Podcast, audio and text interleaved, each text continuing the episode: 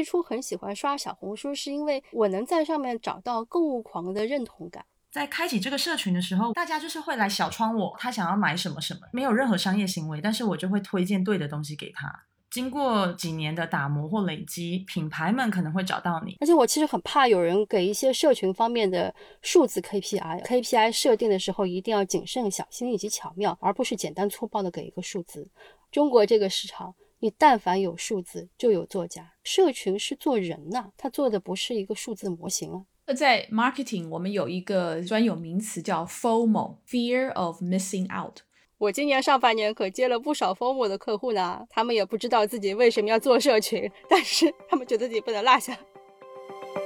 你好，我是 Bessy 李倩玲，目前身份是一位投资人。过去三十年，我的职业生涯跨越海峡两岸，几乎都在和广告行销行业打交道。我把自己的商业观察和思考记录下来，通过这本备忘录分享给大家。同时，欢迎你关注我们播客节目的微信公众号“备忘录加”。加减符号的加，期待与未曾谋面的你有更多的交流，一起走进每一个正在发生的商业现场，探索有趣的故事。呃，欢迎大家收听今天的备忘录。今天我们的备忘录呢，要谈的话题是社群。社群营销这件事情，或是社群经营的这件事情，那今天跟我一起联合主持的呢，不是 Jenny，也不是栋哥，是一位新朋友，而且这个新朋友是在社群运营上面相当成功的一位，呃，算专家啊。这位呢是公众号叫做赛米的小趋势研究室的主理人赛米。Sammy，Hello，跟大家打个招呼。嗨，大家好，我是 Sammy 的小趋势研究室的主理人 Sammy。嗯，呃，然后我们今天呢，呃，Sammy 跟我要一起找来聊天的这个嘉宾啊，也是一个非常成功的社群的发起人，他是城市户外运动社群体育课的发起人。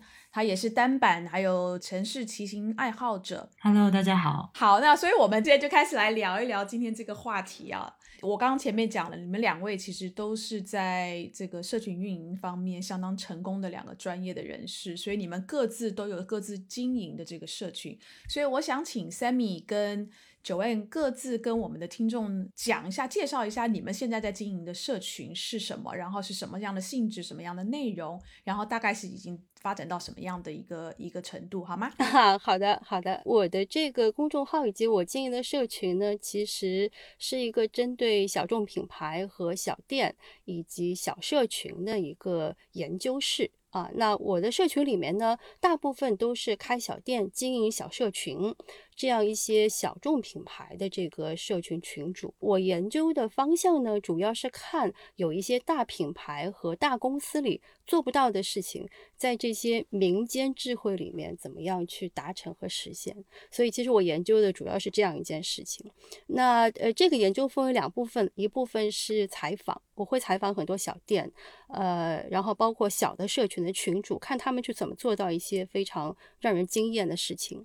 然后另外一部分呢，就是一些趋势的研究发现。所以这是我大概在做的一些事情。那做到现在，其实陆陆续续也也受到蛮多朋友的一个捧场。所以 joy 呢，其实是我当时采访的对象之一啊。然后他当时运营的那个社群啊，让我觉得非常的惊艳，活跃度很高。呃，它的寿命很长，然后包括整个社群的整个对对外对品牌的这个合作也效果非常的好。嗯，我的这个社群是呃叫体育课，所以我们其实就是会在城市里面带大家去玩一些呃骑行城市的骑行探索建筑物啊，或者是我们可能也会玩一些极限飞盘，然后都是在户外。然后我们不定期的也会组织大家去做一些，比如说，呃，每一个季度我们会去露营，都是一些户外运动，然后很有意思的内容，等于是聚集大家一起去户外运动，然后在城市里面发生的一个社群。对，然后这个社群的话，其实已经呃，目前经营到第三年。基本上每两周我们就会大家见一次面，一起去进行好玩的运动。然后呃，今年也开始跨城市的去运动，嗯，然后可能也会跟一些户外品牌也玩在一起。然后我们这个礼拜周末我会带大家，因为呃开始要滑雪了，所以我们这个周末会开始呃带大家去体验滑雪这件事情。它其实就像名字一样，它就是一个体育课，带大家去入门一些好玩的运动。我想问一下你们两位啊，就说像 Sammy，你是你有一个主业。经营社群是在你主业之外，那但九 N 呢？你的主业其实就是在经营这个跟所有户外运动有关的这件事情。那你们两个其实，在经营这个社群的角度啊等等不一样。呃，尤其九 N，我知道你，你其实是台湾人，然后你是。嗯，很很早，其实就直接到上海这边来，然后就开始了这一系列跟这个户外运动有关的。为什么要选择做社群？你们一定是看到了什么？这个社群的什么是很很吸引你们，然后你们你们选择做这个社群这件事情。我之前有跟人开玩笑，我说其实最开始是因为生气，因为我当时我一直做商业地产，所以我个人本身喜欢很多小品牌、小众的。质量很高的、会有创意的这些品牌，但我去做商业地产，去真正的去做到几个项目的时候，我发现，尽管我有能力去把这些品牌都笼络到我的项目当中去，但是他们似乎并没有办法去很好的、健康的生存。我发现到了这个问题之后，嗯，当我再去探寻跟摸索的时候，我发现这个可能不是目前这个行业里面。的的各种措施可以解决的问题，所以我当时呃想了一个办法，我说这样，我退回到最原始的状态，我去做一个公众号，用这个公众号呢，我一方面去探寻成功的一些品牌的成功经验，另外一方面呢，我希望去找到志同道合的人。就我，我希望用用一种想法去吸引到有相似想法的人，他们可能来自于不同的行业和不同的职能，包括也有相关部门，也有投资方，也有运营方、品牌等等，包括艺术家、创意工作者，但是我们共享着同一个往前的目标，我们隐隐约约心里面都想让。让一些品质好的东西，可能没有这么激进的一些生意模式，能得到一个好的生存空间。所以当时这是我的初心和我现在达到的一个状态。嗯，感觉你像是那个小品牌的罗宾汉，而且是女的罗宾汉，Good for you，很酷。哎，那那九爱呢？九爱，你那时候怎么怎么决定，就是直接从台湾杀过来？没有，其实因为我我自己是一直我我是学服装设计出身，但是我从小就是从小学开始，我就是非常喜欢户外运动，所以我那时候一毕业，其实我也是往运动方面的服装去走。尽管那时候其实一点都不流行，但现在是超级流行。就是比如说在小学的时候，就会很喜欢接触潮牌，很久以前了，板类运动，喜欢滑板，喜欢看 S Game，然后喜欢打篮球。喜欢收集球鞋都是好久以前的事情，然后到现在它变成主流，就是其实都是从喜好开始发展。就是我我选了服装设计这个这个学系，然后但是我不喜欢时装，我只喜欢户外运动，所以我就一直在这个户外运动的领域里面一直往往前走，就是做设计嘛。其实我来上海的原因是因为我去了一趟丽江旅行，我觉得那边的大山大水非常的美，然后我觉得我直接过来呃直接过来工作的话。可以更快速的就去到这些大山大海，就很简单。其实我都没有想太多，我就来了。因为我只要去到每一个地方，我就会想，就想知道那个地方有没有浪点，那个地方户外可以玩什么。嗯，对，对我来讲，那是就是那个地方有没有这些东西，对我来讲很重要。就是那就是我生活的构成。然后，所以就一直都是在。做这件事情嘛，不管是可能是服呃瑜伽服设计也好，或者是功能性的面料设计，或者是小到那些呃关于滑雪或户外装备的那些拉扣拉判的造型设计，都是一直在从事这样的设计。然后也因为这样，所以我可以接触很多户外运动。我因为我必须得去玩，然后我才会更知道怎么去设计这些东西。所以那时候过来上海，一开始也就是。呃，in house 的设计师，然后做做做做做，然后在上海也玩的很开心，因为认识了一票会玩滑雪。呃，跟玩尾波划水的一群朋友，然后就可以缓解就是没有得冲浪的部分的问题。然后到工作几年之后，跟一位朋友，我们就想要发起一间果汁店，它叫 Indo Oasis，对，绿洲间一个小小的果汁店。但其实我们不是只是想要做果汁店，我们是果汁店加上一个空间。那那个空间可以可能是户外的分享会啊，可能是。我们一起看好玩的电影，就是比如说 B 级恐怖片也好，或者是我们可以邀请一些纹身师来做分享，甚至我们也邀请过就是呃 rapper 来来来店里表演之类的，就是一个很好玩的空间，加上一个果汁店的一个概念。然后为什么会有社群呢？是因为那时候开店嘛，然后呃，所有的时间都投入到店里面，然后我就没有时间去运动了。其实我是非常非常的抑郁的，因为我我只要就是可能两周没有运动，我的状态就会很不好，而且我不喜欢关在房子里面。所以那时候我就跟我的伙伴发，就就跟他说，我就说，哎，要不我发起一个社群吧，就是我就带着客人们一起去运动，这样我就同时间可以运动，同时间也是工作。从一七年的下半年度，我们就开始这件事情，我就开始带大家去骑车也好，然后还有玩极限飞盘等等的很多好玩的户外的轻运动。呃，我在找大家出来运动的时候，其实就是我莫名其妙的有一个功能，就是大家很喜欢跟我一起运动。有可能这个运动是他们从来没有尝试过的，就是不是那种竞技型的运动，就是我我更倾向于分享说我们怎样把这个运动玩的好玩，然后你怎你怎么玩可以更投入、更简单、更开心。我觉得这可能也是为什么大家来了以后就会不走了，就会更期待。就每一次，就是因为包括骑行也好，因为我们几乎两周做一次，然后冬冬天也不停。但是我们每一次的路线都会不一样，然后也会按季节放置不一样的闪光点。比如说，我们会去即将要被开发的一个新的，可能是建筑园区也好，我们可能就可以进去探探路。然后也有可能我们在老的啤酒阿姨做一个结束点。对，之类像这样子的东西，我们会把在地的一些好玩的东西放进来。嗯，你安排这些户外的运动，你从一开始的时候，当然就是呼朋引伴嘛。你你的那个趋势是不是一开始的时候一出来大概就是哎三五三五好友？你现在安排运动，可能一出来就是几百号人，对吧？其实我们每一次，比如说呃人数的规模，可能是小的话，可能就是十五个人、十八个人，然后大的话可能三十个人、五十个人。也要考虑到体验感，太多太多人的话，你因为其实社群好玩是好玩在就是要有交流的部分，还有安全的部分，尤其是运动这件事情，我们可以呃频次高，但是我们一定是要控制人数。嗯，我在猜哦，我们讲社群这两个字，呃，我们的可能听众脑子里面所浮出来那个社群的定义以及这个形态，可能都有不同。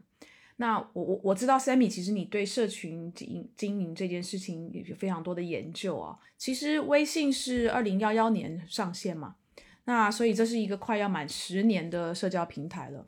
那这个社群这件事情，其实从它上线没多久，这个社群的这个特色就已经有了，只不过当时可能还没有这种商务的这种社群运营，只是大家就是像我们讲的，可能是三五好朋友啊，拉个群这样子。但是从从他的社群运营开始，都陆陆续续，你就会看到有一些其他的以社群为基础的平台开始出现，像幺三年的小红书，同样幺三年的微店，然后幺五年的拼多多啊等等的。所以呃，Sammy 跟我们大家讲一下这个这个社群在这么这几年来的这个演。变以及现在到底社群是有是有几种的形式？我其实最开始研究社群的时候，就开始慢慢觉得这是一个很关键的问题。因为我当我去跟不同的人说社群的时候，其实我意识到他们脑子里面蹦出来的那个事情并不是一件事。呃，社群其实最最早最最早是一个最原始的 community 那个形态。它的 community 形态在我的理解上，它其实是来自于。当地文化的，它本身就是有社群这件事情是在的。包括当我们现在提到 Lululemon 的时候，其实说的是是就是最初的那个社群的形态。后来慢慢慢慢演变下来，它就会变成一个互联网概念。那那个概念是来自于说有一些呃呃强大的商业目的在社群这件事上被达成了。换句话说，有很多人在社群上赚到了钱，号称赚到了钱，赚到了大钱。这些人就集中在用社群卖货。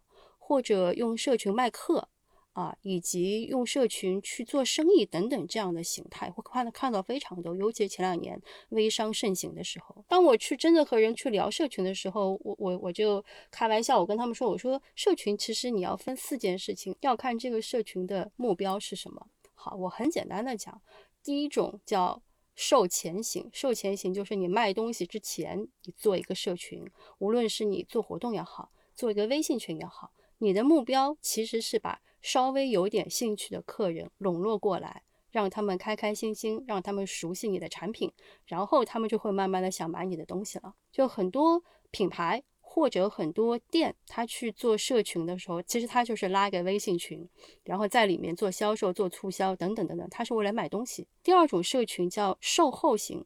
它其实是为了已经买了、购买了产品或服务的这一批客人，他去提供良好的服务，以便于提高他们的忠诚度。售后型的目标是他们的客人。会感觉很好，所以会提高忠诚度，会买的更多，会推荐朋友一起来买。第三种其实就是九安的那种类型，这个社群是最原始的社群形态，它其实叫同好者俱乐部。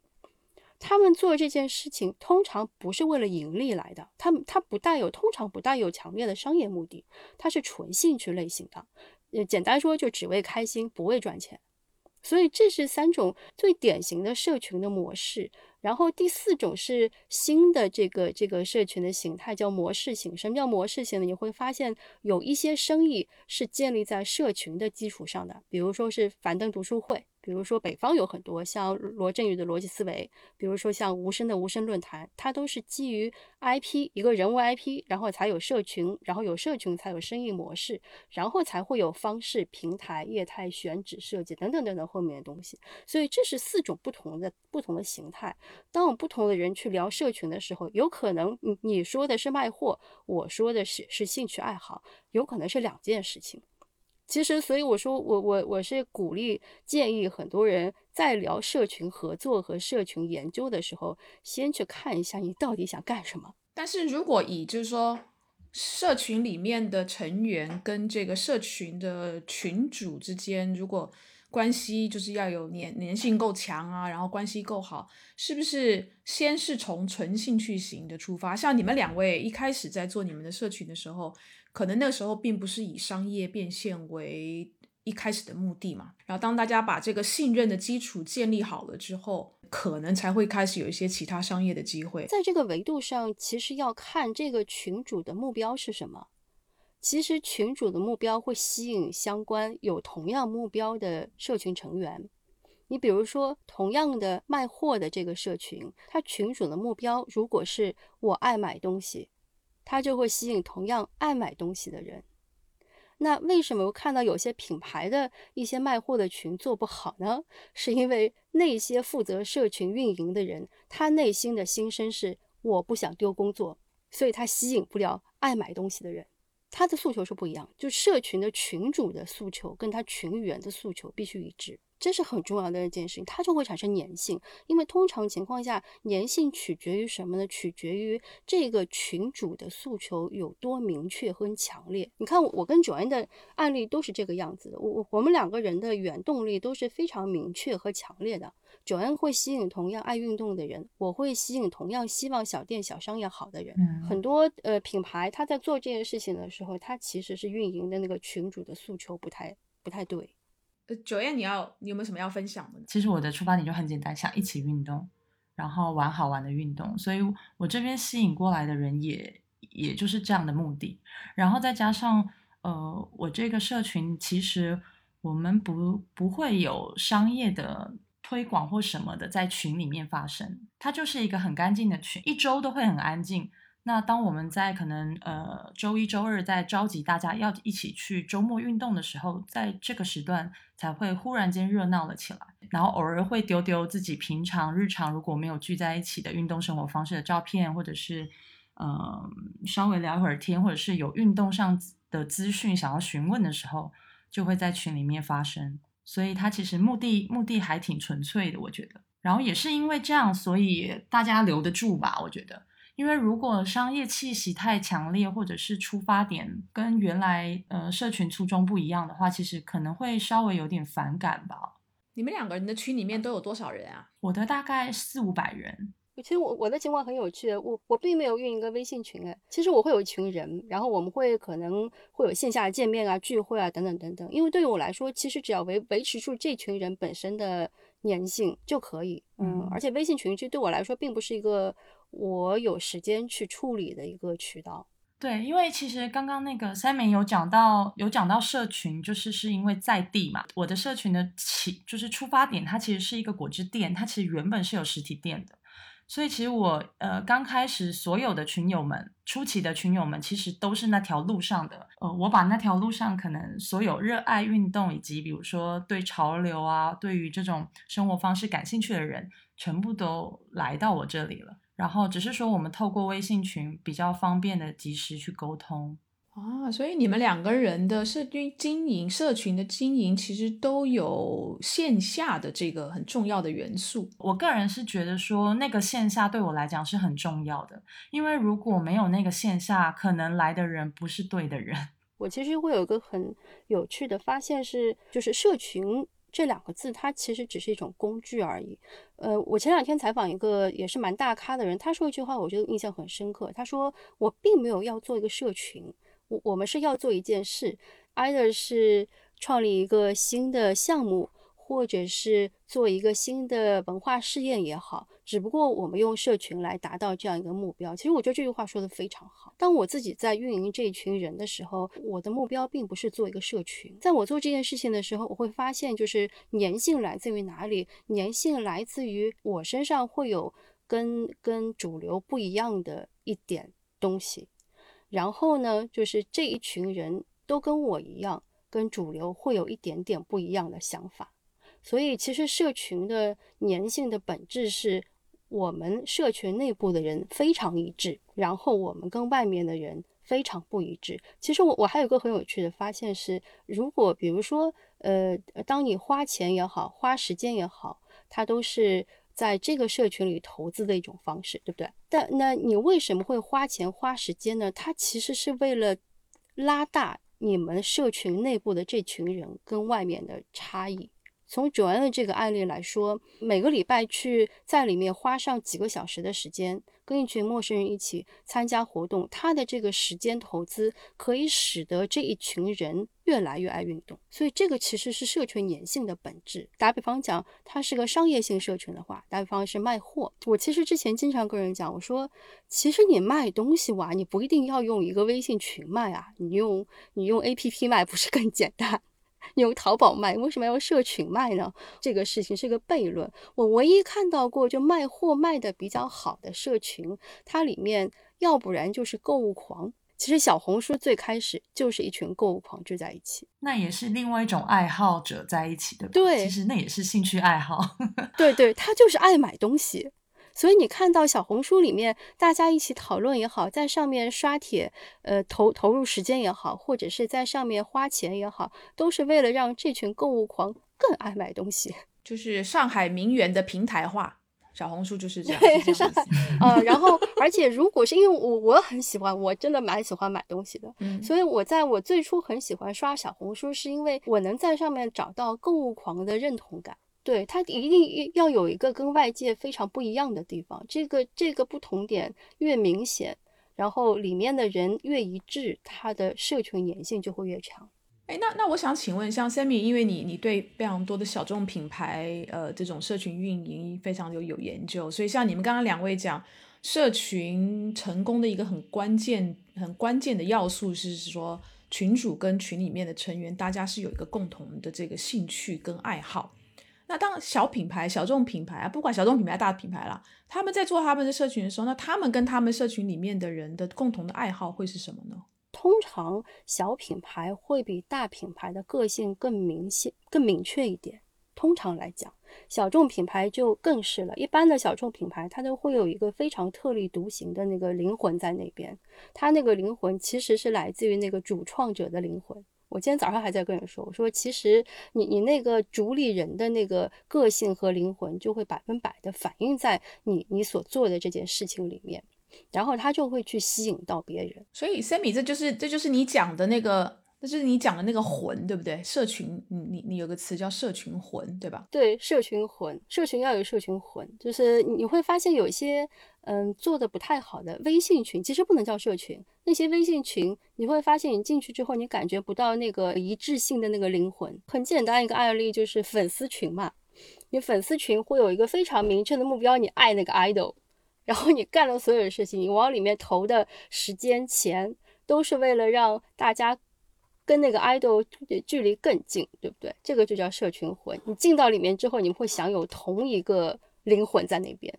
所以这个就是粉丝群是个很典型的一个社群的模型。所以你说它它是线上微信群吗？并不是。它是线上的平台吗？也不是。它是线下活动也不是。它其实是一群人，他们因为同样一种目标被绑到一起，其他都是工具跟方式而已。就进到那个社群，就这个魂就上升了。对。然后大家在这个社群里面的行为跟与举止可能会跟他在群外的会不太一样，因为这个群的爱爱好把大家绑在一起。对我认识一个非常有趣的女生。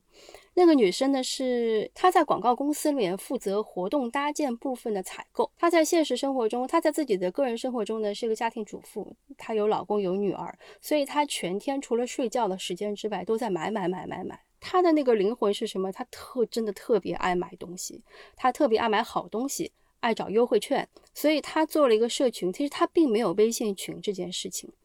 他只是在引领大家去买各种各样的好东西，你会很明显的感觉到，他比外面那些品牌自己去做的官方的好物社群有有号召力的多。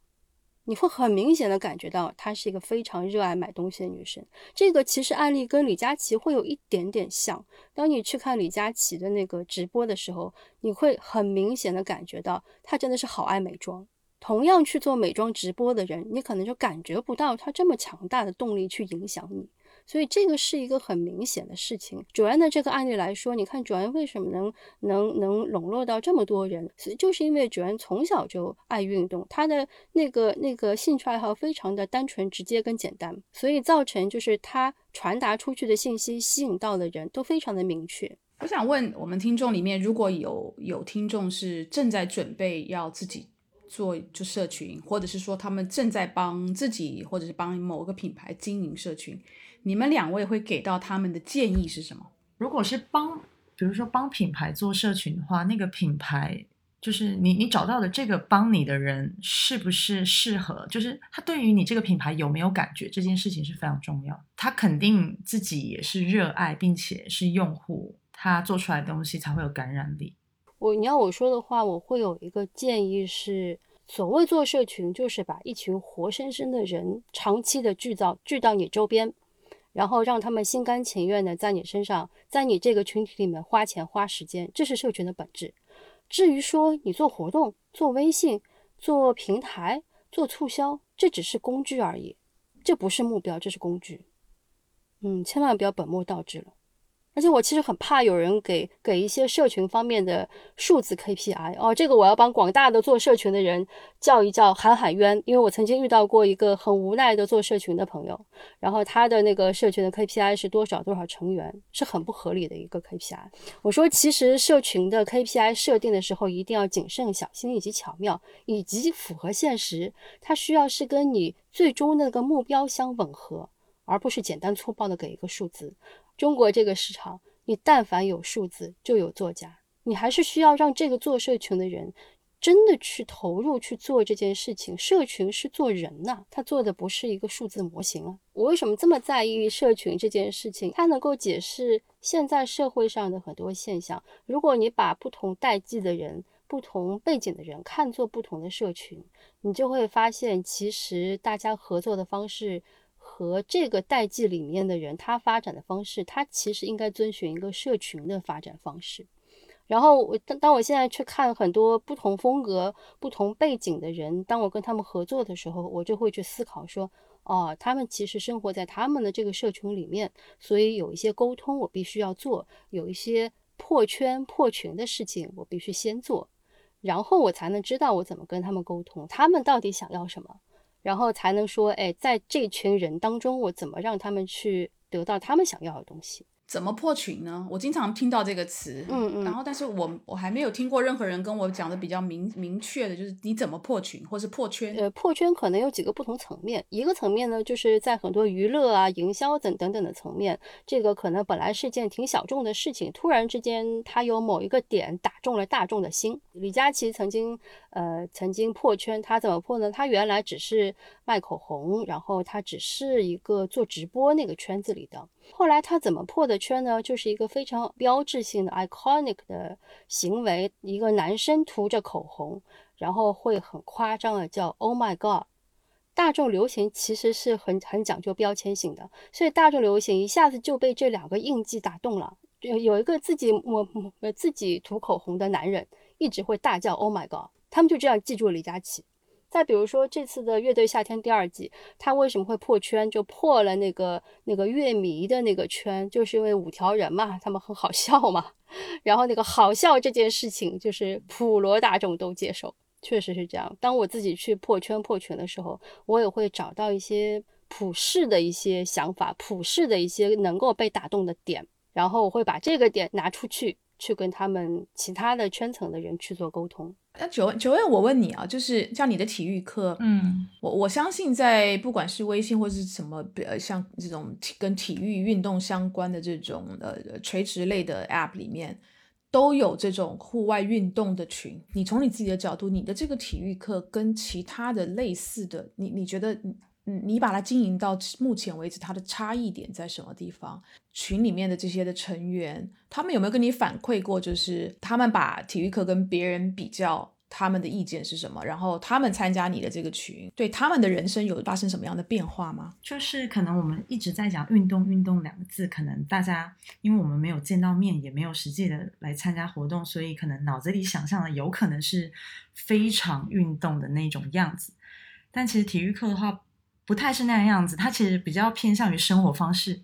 如果我们去骑行的话，我们。并不会穿的非常的竞技，我们还是很 lifestyle 的穿搭。然后我们骑的车子可能是城市单车，不是那种公路车。当然，我们的速度还是有一定的速度，就比如说我们的配速还是会十八到二十，是什么样的概念？就是比共享单车再快两倍、三倍的速度，它还是有一定的速度，但它不不像公路车那种竞速的感觉。跟别的别的运动社群有什么区别？我觉得就在于可能运动只是我们的一个聚会的方式，那里面不只是。运动，就是我们透过可能骑车，我们想一起去看一点东西，好玩的东西。秋冬季的话，也会给大家一些 tips，你如何可以还是穿的很好看的情况之下，也穿的很对去运动。它还是有穿搭属性在里面，我觉得这是比较好玩的一个部分。当然，我们都没有说好，就是会很好玩，就是因为你会聚集一些，就是大家的审美，或者是大家大家的车子也好，各种都会很有个人风格，但是可能不是不会是一模一样的人，但是你们会互相欣赏。对对对，就就换句话说，主要的社群是一个很有消费力的社群，运动社群不一定有消费力的。呃，对，可以这么说。但他还是鼓励理性消费。对对对对，就像就像，因为我跟我另一半是很好的一个案例，就是我另一半是一个半专业的体育体育爱好者，他跑铁人三项的。我呢，就是有一点健康的。就是想法跟期待，大概大概就到这个为止。但是在整个消费层面，我的消费的级数比我比比我另一半要多出一个零，大概。他呢，每次去健身呢，就穿着那个沙滩裤就可以了。沙滩裤。我呢，就非得买 Lululemon。哦，我我懂你意思。我可以分享，就我社群里面都是怎么样的人，大家的职业是怎么样？呃，有很多的设计师，可能是空间设计、建筑设计，也有服装设计，然后呃，可能也是很多的店主，他们可能都是创业者。可能有导演，可能有做做影像的，也有可能热爱，比如说热爱小众电影的，或者是热爱音乐节的。然后我们聚在一起一起运动。但当然，在开启这个社群的时候，我并没有说我想要怎么样的人来，但是不约而同的大家就聚在一起，发现大家的工作上也好，或者是职业上，可能或者爱好上面很多都会有重叠。的关键字，所以物以类聚的效应哦，对，可以这么说，哎，对，所以我经常跟人说，我说为什么很多公司品牌官方的社群做不好，就是因为它的个性不够明确，它没有一个人独特个性在里面，所以你会吸引到的人杂七杂八的，你会发现。就这是这其实是一个很很要命的问题。当你做社群的时候，其实你要追求的就是这一个人的活生生的个性在那边。就像九安吸引到的人，其实都跟他差不多。所以为什么品牌做不太好，就是因为品牌它没有一个活生生的一致的个性在里面。而且我觉得品牌在做品牌社群运营的那一些团队的人的 KPI，对，可能跟比如说你们两位在运营你们的社群，当然你们不是有 KPI，但是就是那个那个目目的根本就完全不一样。对对，你要是以社群为终点去运营一个社群，这是很难运营好的。它社群它只是中途的一个。标杆而已，你得越过它去实现更远的一个目标，才能运营好一个社群。那是不是那意思就是说每个人都可以运营社群喽？要看，其实从某种角度上来说，个人运营社群比公司更容易。所以我我有一次跟有个企业做咨询，让企业企业要研究怎么样去做社群，我就给了他一个建议，我说。你不妨去看一看，就是不要由你们企业内部的人去运营社群，你从你的消费者和你本身以及聚起来的那群当中去发掘一个有潜力的、有领导力的人，让他你去给他提供工具和资源，支持他去引引导一个社群起来，可能对他对这个企业来说会更合适一点，而且会更自然吧？我觉得，因为他才会真的有那个灵魂。因为他必须是爱好者，同时也是用户本身，我觉得这样才会才会有凝聚力。但是我我在猜哈，就是运营的好的社群，像你们的社群，其实这个大家彼此之间的这个信任感是要花时间去建立的。对，九月你的体育课的这个成员，他可能也有曾经有参加过别的社群，所以他也他们自己也要比较，要花时间来去证明这个群它是越来越有粘性，信任感越来越强。这个时间的这样的一个等待，我觉得很多的大的品牌，第一个他不见得愿意有这样的时间去等待，这就是为什么很多的品牌一上来，他就是要求量，然后呢，当然因为大家 KPI 都跟量绑在一起，就出现一大堆这种这种刷量啊、刷这个刷那个的这种造假，或者是说我们叫做无效的这个粉丝的。这种这种生意，我我觉得要品牌，你说哦，你先不要看第一年的运营，很有可能你的这个要经过至少十八个月、二十四个月之后，才有一点点小小的成绩。我我不知道有多少的品牌，他有这个耐性，或者是他敢这样去跟他的老板说，说你你不要给我定前面两年，你不要给我定 KPI。那他为什么要做社群啊？他做社群的目的是希望他的销售量变好，那他为什么用不用其他的方法呢？这个这个在 marketing 我们有一个这个有一个专有名词叫 FOMO，什么意思呢？叫 fear of missing out。对，就为什么要很多品牌要做社群，就是因为大家都有社群，大家都有一个群，对，我们也要有一个群，这样我们可以跟老板说，对呀，因为流行而做的话，其实很难呢。对对对。我今年上半年可接了不少 FOMO 的客户啦，他们也不知道自己为什么要做社群，但是他们觉得自己不能落下。就万一以后这个这摊做大了呢？你怎么应对这些 briefing 呢？因为这个也是你商自己的生意商业化的一个很重要的一个生意来源。呃，对，我会有个很好的优势，是我本身是一个公众号研究室的角度去切入的。因为今年上半年疫情嘛，所以疫情情况下，大家很愿意去，很希望去尝试一些新的东西。后来当我接到这样的 briefing 的时候，确实是。有一些品牌说：“哎，你你你是不是愿意来帮我们去做一些活动？然后我要求你一年这个社群要多少人，多少 revenue，多少怎么怎么怎么怎么？然后我会退一步回来，我说这样，我我说为了达到这个事情呢，我我会有几个阶段的策略。第一个阶段叫分享培训，第二个阶段叫共创式咨询。”第三个阶段才是真正的落地实行，这是什么意思呢？就是第一个阶段呢，我得跟他们就退回来讲，就像我今天跟你们分享的，当然那个内容会更完整一点，就是什么是社群，然后你怎么判断一个社群的好坏，然后它什么是粘性，你怎么赚钱等等等等的一些东西，给他们放非常非常多的案例，会有一个策划案一样的东西给他们知道啊，原来这个才是社群。到这个时时间点呢，才能见到进入到下一阶段，就是我们会邀请。请各个相关的利益相关方坐下来去呃调研，然后去讨论，然后再去草拟出一个适合这个企业的社群运营方案。这个方案不仅仅包括活动，更包括呃他的公司内外的员工也好、部门也好、客户也好，以及外部的各个关联方也好，多少人需要牵涉在这件事情里面。因为我本身也是做 marketing 出身的，然后我从 marketing 做到招商，然后再做项目总之类的角色。我当时就意识到一个问题，是说，如果我把社群只放在 marketing 这个层面，它是很难做好的，它能调动的资源实在是太少了。我今天上午在跟一个做地产的人去讨论地产行业非常有名的一个案例，叫阿那亚。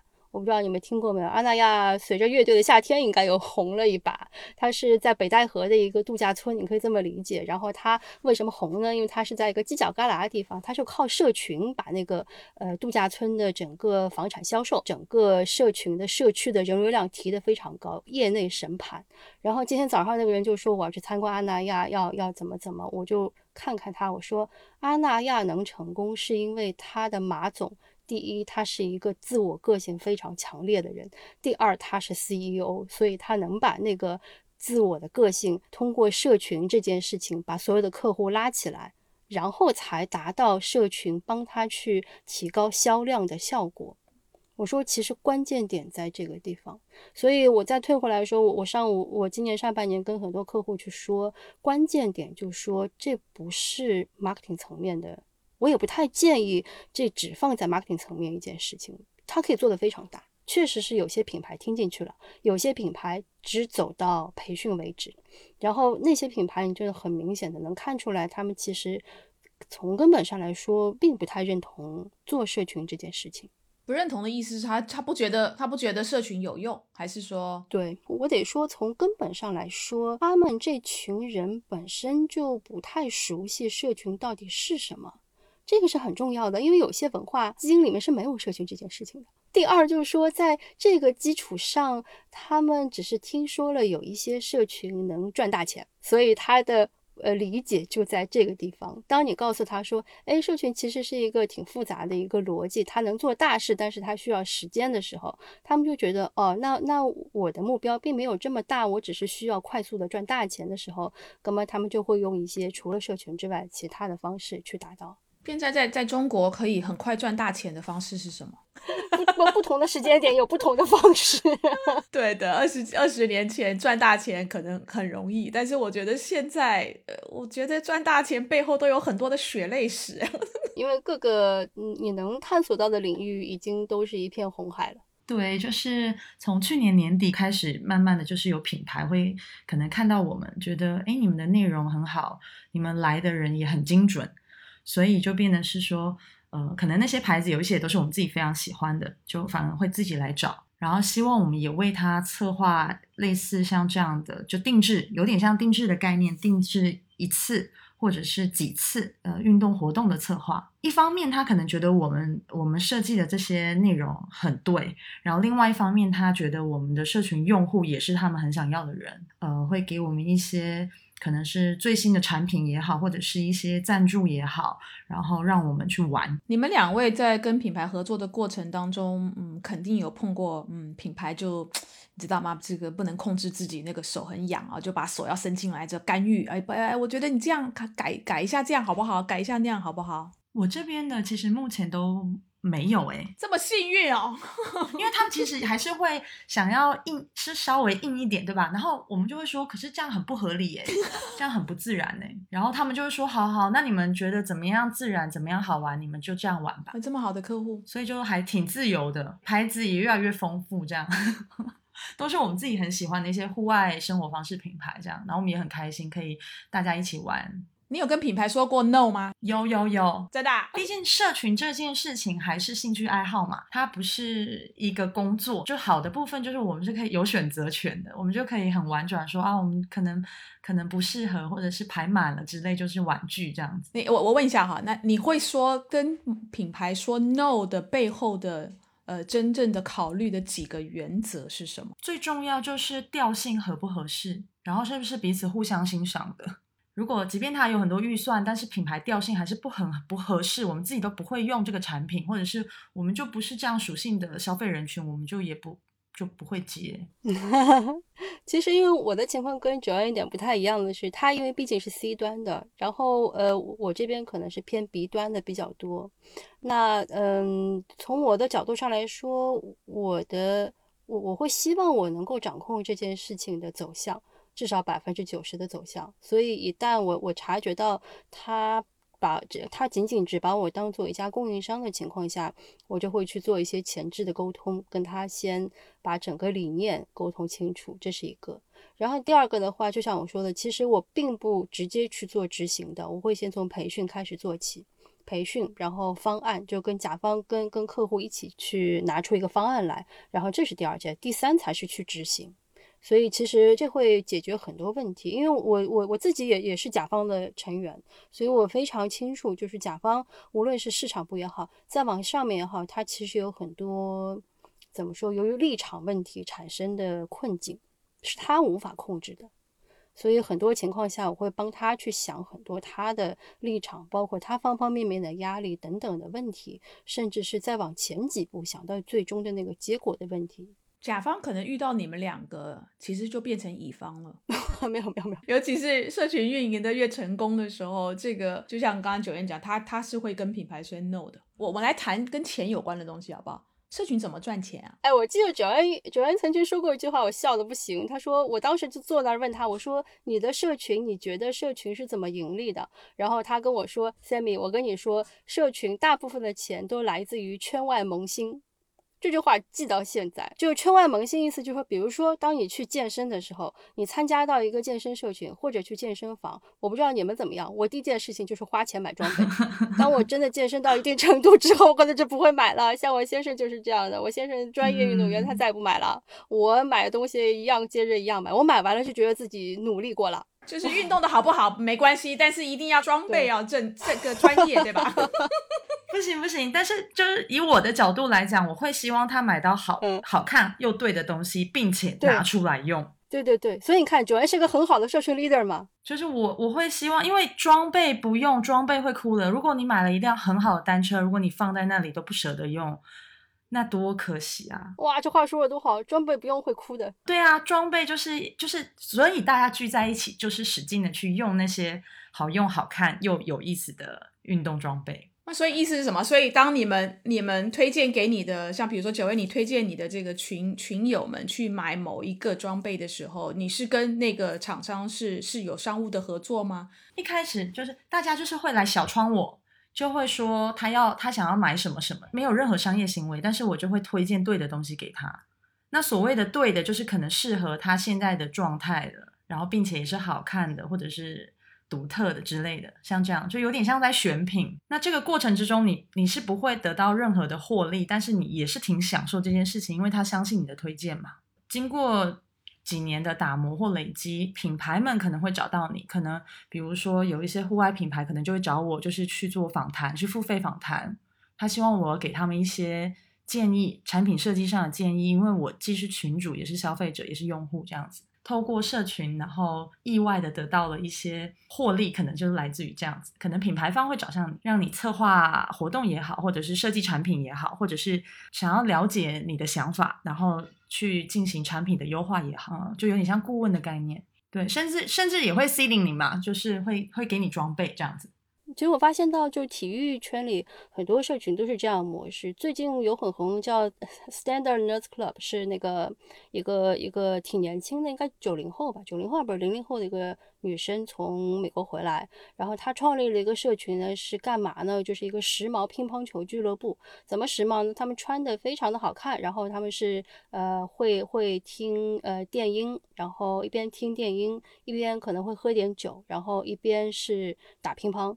啊，那个社群非常的酷，他们同时会做很多活动，包括做乒乓球拍啦，然后去外面活动啦，然后今年上半年应该还做了一个自己的视频节目系列，去跟人普及乒乓球文化，很酷。所以他们的盈利模式其实就是品牌方给到他们，包括 Adidas 啦，然后有些大的品牌方找他们做活动啦、合作款啦、代言啦等等等等。所以，社群最丰富的盈利的来源，就是把社群经营成功了之后，来自于品牌这边的青睐，然后他愿意用他的呃营销的预算来跟你做合作，这个其实是社群主要的盈利模式。对，因为从品牌的角度上来说，社群算是一个非常精准的渠道，它从各行各业聚集了最享有一致特色的一群人。同时也很有粘性。当你真的去买了那些运动设备的时候，其实你在这个社群外也找不到什么机会去用它。其实就这么一回事。因为我我同时还还有有参加一些复古的 vintage 的社群，那个社群就更明显了。因为很多 vintage 的衣服也好，服饰也好，甚至有一些用具也好，舞会也好，就只有这一群人会懂。你甚至把这个衣服穿出去，你都会觉得挺奇怪。那但是就是得要把社群经营到它被品牌看见，这个经历的时间是有的。那所以在这个时间的过程当中，像以你们两位的的这个经呃经历来讲，你们一定都有做一些前期的投资嘛？九月你刚刚讲的你的那个果汁店 Indoor Oasis。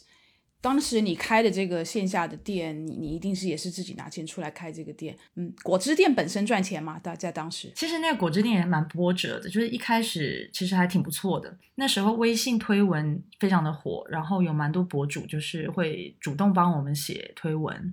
但是后来经历了可能愚园路整改啊，然后可能房东对于房子有别的想法，那就让我们就要退租了。到最后就是那个地方没办法再租下去的情况之下，店肯定是要做一个关闭嘛。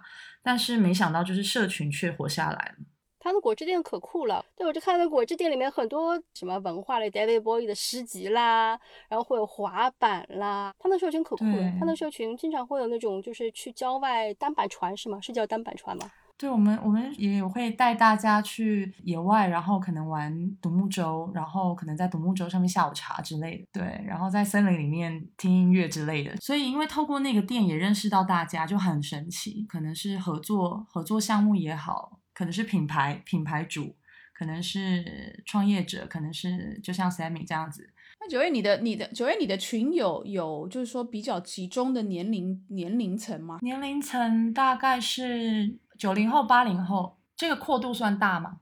你这个扩扩度当然就是我刚刚要讲的，就是在在 marketing 这个领域、营销这个领域呢，很多客户他的这个 briefing，不管做任何事情啊，他都有一个 TA 嘛，target audience 目标人群。